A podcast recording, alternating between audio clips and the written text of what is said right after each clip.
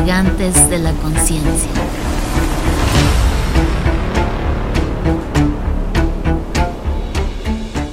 Buen camino, independientemente de a qué hora nos estés viendo y que te hayas resuelto vernos. Eso nos tiene ciertamente muy contentos a los tres y por lo Ciertamente. cual te estamos muy agradecidos. En esta ocasión, en este episodio, vamos a hablar de nada más y nada menos, y hasta me da miedo decirlo, el miedo.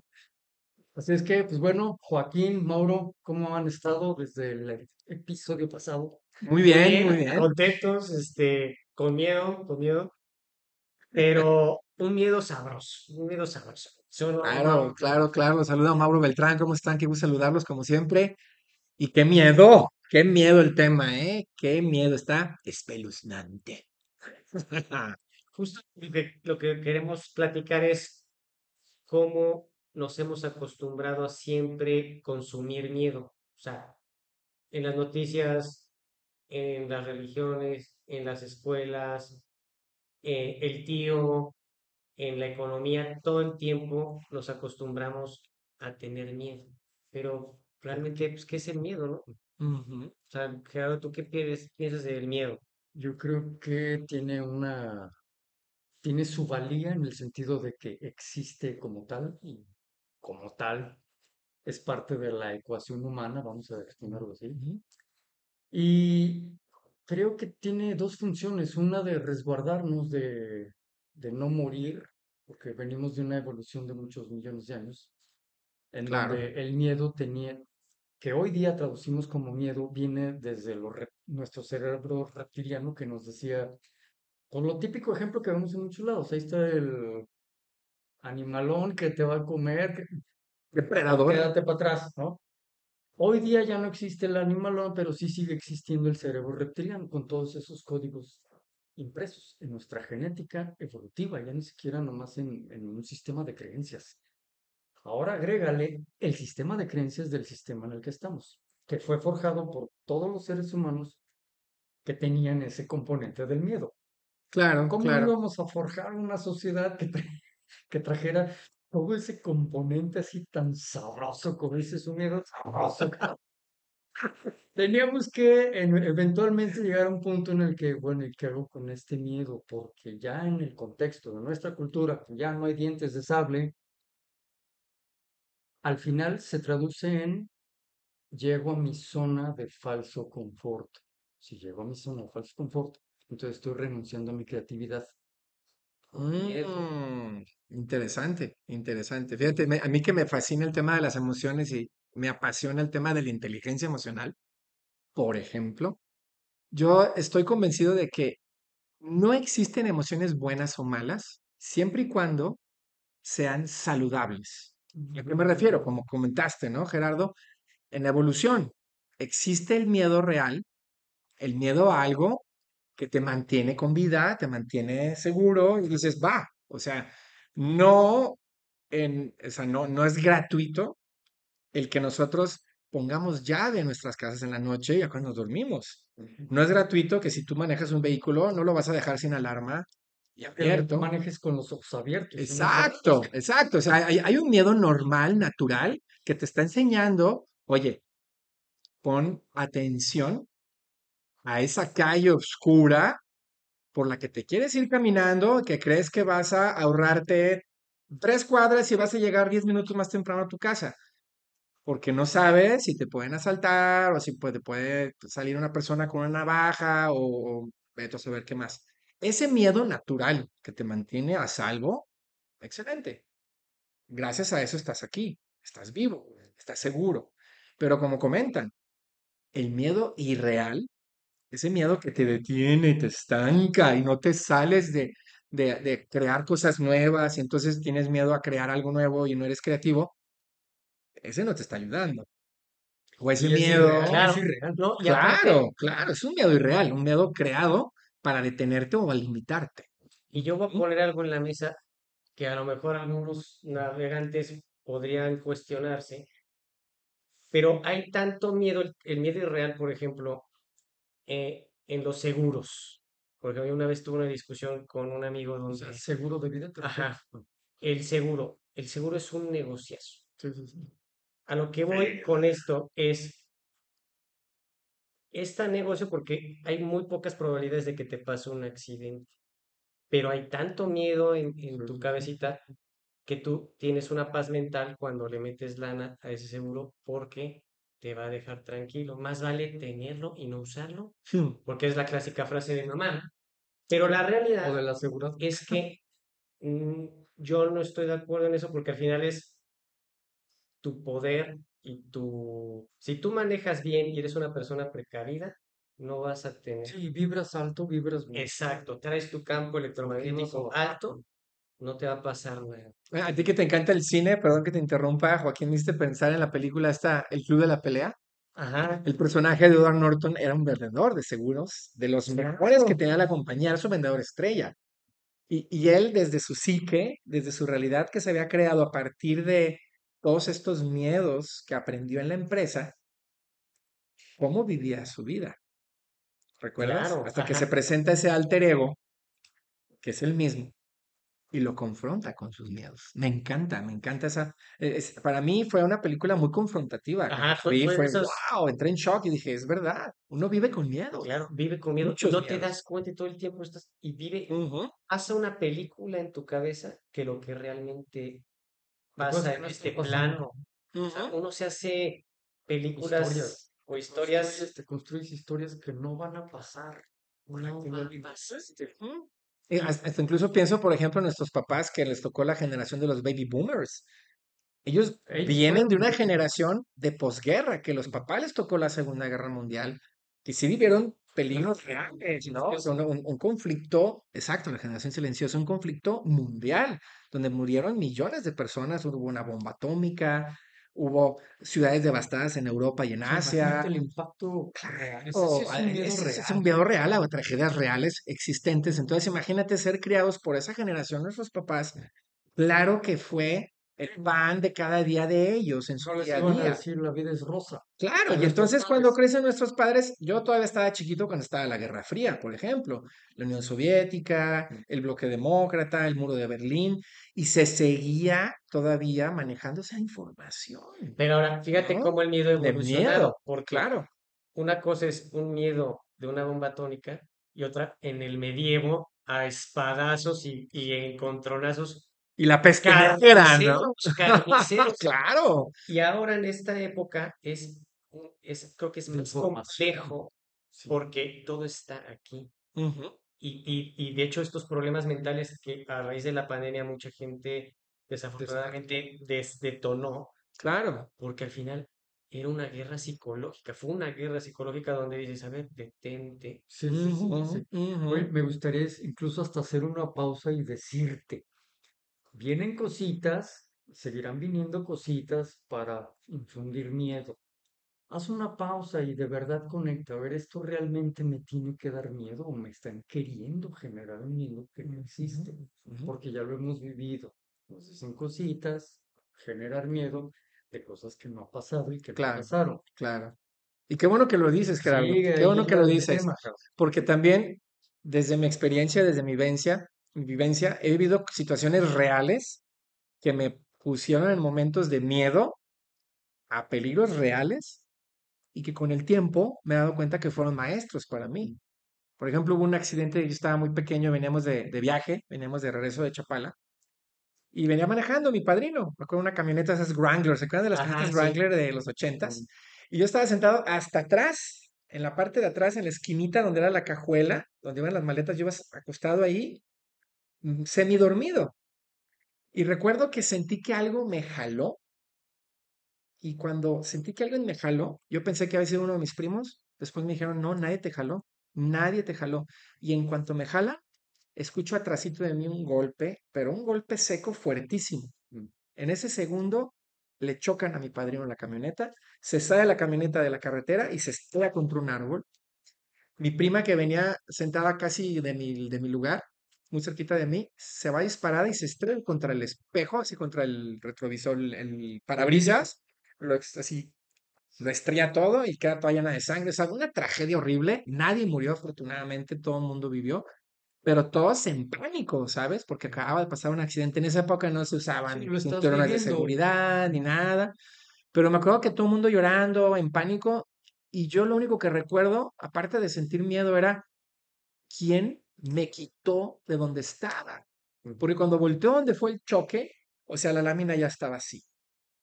Wow. Sí, ¿Qué hubiera sí. pasado si me hubiera quedado ahí? No estaría aquí platicando. ¿sabes? Entonces, para mí fue un maestro ese miedo. Fue un maestro de decir, hay algo más, Pero Claro, hay algo más y tienes que aprender de esto que te pasó. Y fue tu maestro, y fue tu multiverso, o sea, creo que hasta tu multiverso que ayudó a, a- a- a que lo entendías, porque sí es cierto, el miedo realmente es una, para, lo, lo que debe ser es, es un arma para ayudarte a ser más poderoso. Claro, Es más, maestro. acuérdate, esos superpoderes que de repente te ladra un perro, ¡ay! saltas hasta el techo de un Sí, coche no sé y lo quieres volver a hacer y no ¿Cómo lo lo hacer, Exacto. porque ese miedo te detona tu, tu un power, potencial, un potencial, potencial, que tenemos ahí Claro, claro. ese tipo de eventos. No es como que todo el tiempo tengamos que estar No, no, con no. ese potencial activado. Ujú. No digo que con el miedo No, no, no, no, pero- no, pero pero ese potencial ahí está. Entonces, Ujú. luego entonces, el miedo constructivo del que estamos hablando ahorita como maestro, está hablando de un potencial que tenemos. Ya ni siquiera es tanto el miedo, sino que es la puerta a ese potencial. exactamente. Aquí podemos darnos cuenta que si hablamos del miedo irreal, del que nos estamos construyendo y que vienen cositas mágicas que nos van a destruir, ah, ese no es esa misma puerta de ese potencial. Mm, mm, no. Estamos hablando de otra cosa. Entonces Un estamos- miedo irreal, un miedo limitante. estamos viendo que existe Ujú. un miedo que abre puerta a tu potencial y otro que la cierra. Exacto. Y aparte tú dijiste algo bien interesante porque siempre le echamos la culpa a alguien y es un miedo que nosotros mismos estamos construyendo, o sea, creamos y se, y se queda en ti, claro. pero es más fácil echar la culpa a que nos los pusieron o tal, ¿no? Tú mismo fuiste el creador de ese miedo, o sea, Claro. Sí, si tú construiste esa historia de cosas que no están pasando, güey, pues ¿de dónde sacaste toda esa información? Y ahorita me estoy acordando cerraste tanto que solo repetiste Ajá. copy-paste foráneo. ujú, Sí. de ese miedo limitante. Pero, por ejemplo, estoy seguro que todos nosotros, hasta los que nos están escuchando en el podcast o viendo en el video, estoy seguro que hubo un momento en nuestras vidas que estuvimos frente a algo que teníamos que hacer un cambio importante en nuestras vidas. Llámese desde un problema, un conflicto, un obstáculo o aprender a andar en bicicleta, aprender a nadar. Pero enfrentar algo que Sí. tenías que enfrentar. Oh, yo me acuerdo cuando me llevaron la primera vez a clases de natación, me llevaron arrastrando, casi casi dejaba surco como las caricaturas de la, de la Pantera Rosa Te en el camino. las uñas para agarrarte Casi, casi, ándale así. O sea, la primera semana de clases de natación para mí fue un martirio. No dejaba de llorar, le rogaba de rodillas a mi mamá que no me llevara. Llenaba su alberca, güey. Después, no sabes cómo lo disfruté. Y hoy es una de mis actividades que más amo en la vida, nadar. ya por eso eres el Y con sirenito. miedo y todo, con miedo y Sirenito. sirenito, con miedo y todo, con miedo y todo, lo fui aprendiendo, lo fui aprendiendo hasta que fue un maestro para mí. Porque con todo y miedo me llevaron, no se dieron ante mi miedo mis papás, y ahí sí no sabes cómo se los agradezco. Claro, Y vámonos, y ahorita amo nadar. Es que fue un miedo que sacó potencial. Ándale, ese sí justo lo que dices, Exacto. navegantes, nosotros nos gustaría que nos escribieran y que nos platicaran realmente qué fue el miedo más aterrorizante que los llevó a algo más. Nos gustaría que nos escribieran, sería muy interesante. Sí, sería genial saber si superaste algún miedo. después. El antes y Exacto, el de ese miedo que derrotaron o que superaron. Como decía Charles Darwin, no hay especie más fuerte ni más inteligente la que va a evolucionar, va a sobrevivir, sino la que mejor se adapta al cambio. Entonces, con todo el miedo, algo hicimos que nos hizo crecer. Ese es el miedo chido, como dijimos, ¿no? Como maestro. Y eso, y eso es bien interesante porque el conocimiento, o sea, de esas emociones, no es lo mismo ahorita porque lo estamos platicando, que en el momento que sucede una situación compleja, ese es el momento donde tú tienes que utilizar ese conocimiento. O sea, porque cuánta gente de repente se congela y de repente pone el pretexto, no, es que yo no me conocía y me congelé. No, ese es el momento de meter ese conocimiento, o sea, de accionarlo. O sea, a veces no sabemos cómo reaccionar, pero salte del tren que te va a atropellar o bríncale porque si no te va a morder el perro, haz algo. es más, o sea, ya metiste el dedo en el foco, te quemas, ya sabes que la próxima no lo vas a hacer. Mm, Claro, aprendiste la lección. Muy bien, pues Luego entonces, Es que mira, llegó el miedo, llegó el miedo. nos, paralizó el miedo. Porque se nos acaba el tiempo. Pensamos que se nos acaba el tiempo, pero nos están diciendo que nos quedan todavía cinco minutos. Así es que me gustaría concluir, eh, aprovechando que ya tenemos cinco minutos. Ajá. Mi conclusión personal es, de la mesa hoy me llevo que definitivamente el miedo abre puertas o cierra puertas, depende de si es un miedo constructivo, real, o es un miedo destructivo y real que uno se está inventando. Ahora, yo, tú- Elige tus miedos. exacto. Yo voy a contar una anécdota muy particular. Yo hace, es- hace unos años vivía en una bici, me iba al trabajo, pero paso por unas vías, va- dejo la bici y cuando llego al- a las vías, llegan siete tipos inmigrantes que me agarraron entre siete. Uno tenía un puñal en, en, en esta parte, uno me agarra en un brazo, el otro de otro. Y me querían agarrar. Yo en ese momento dije, ya valí. Pero algo sucedió en ese momento que no me pudieron hacer nada. O sea, no pudieron ni siquiera agarrarme la, la, la chamarra. El que tenía el puñal no podía, no podía Lanzarlo. lanzarlo porque hasta le decía al otro, pícalo, pícalo. Y en ese fue, fue, fue un momento de segundos. Llegó la policía, estos cuates se van, yo me quedo congelado, como que agarro la bici y me voy y empiezo a repasar ese momento y algo sucedió, no sé si fue mi campo electromagnético, no sé si fue ese miedo que detonó algo más, pero no pasó nada, o sea, no me hicieron nada. Claro, estaba aterrorizado. Sí, Claro, normal, es normal que te haya sentido Lo así. estabas viviendo, no era Y- irreal. ajá, y lo, y lo interesante es que todos los seres vivos tenemos ese, ese campo electromagnético que nos protege o que nos, que nos activa una acción y que, y que de repente a veces ignoramos. Pero la verdad es que creo que esa experiencia de, eh, cambió mi vida en el sentido de algo pasó que, de- que detonó que estos cuates no, no, Si no tu código de hicieron, ajá. miedo cambió, pensar, exacto. ¿no? que ya no te va a hacer temer cualquier cosa. Exacto, exactamente.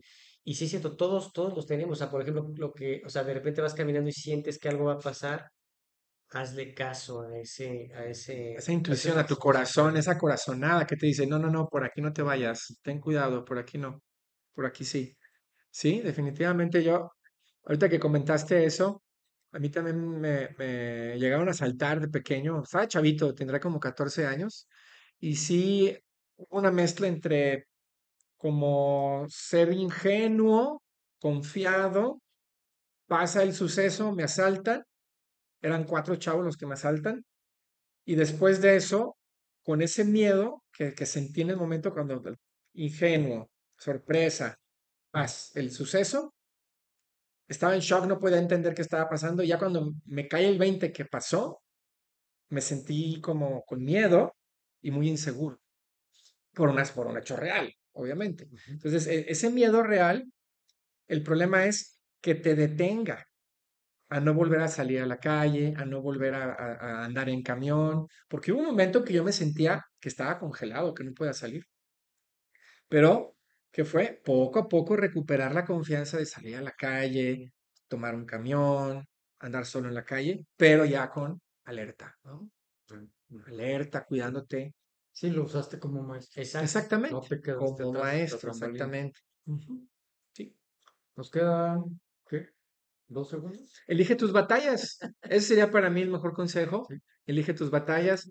Analiza qué miedo estás sintiendo. Si tu miedo que estás sintiendo es por algo que sucedió real, tangible, un peligro inminente, una situación, una mala experiencia, bueno, aprende de eso para que tomes medidas y hagas cambios importantes en tu vida. Pero si es algo imaginario, que nunca te ha pasado y es algo que te va a llevar a un cambio para que crezcas y te da miedo hacer ese, ese paso, ese es un miedo irreal.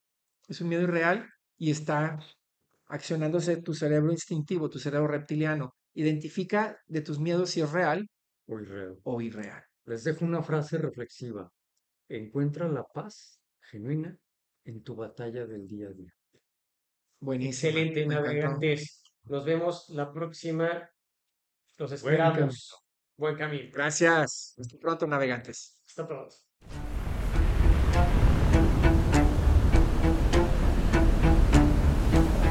Navegantes de la conciencia.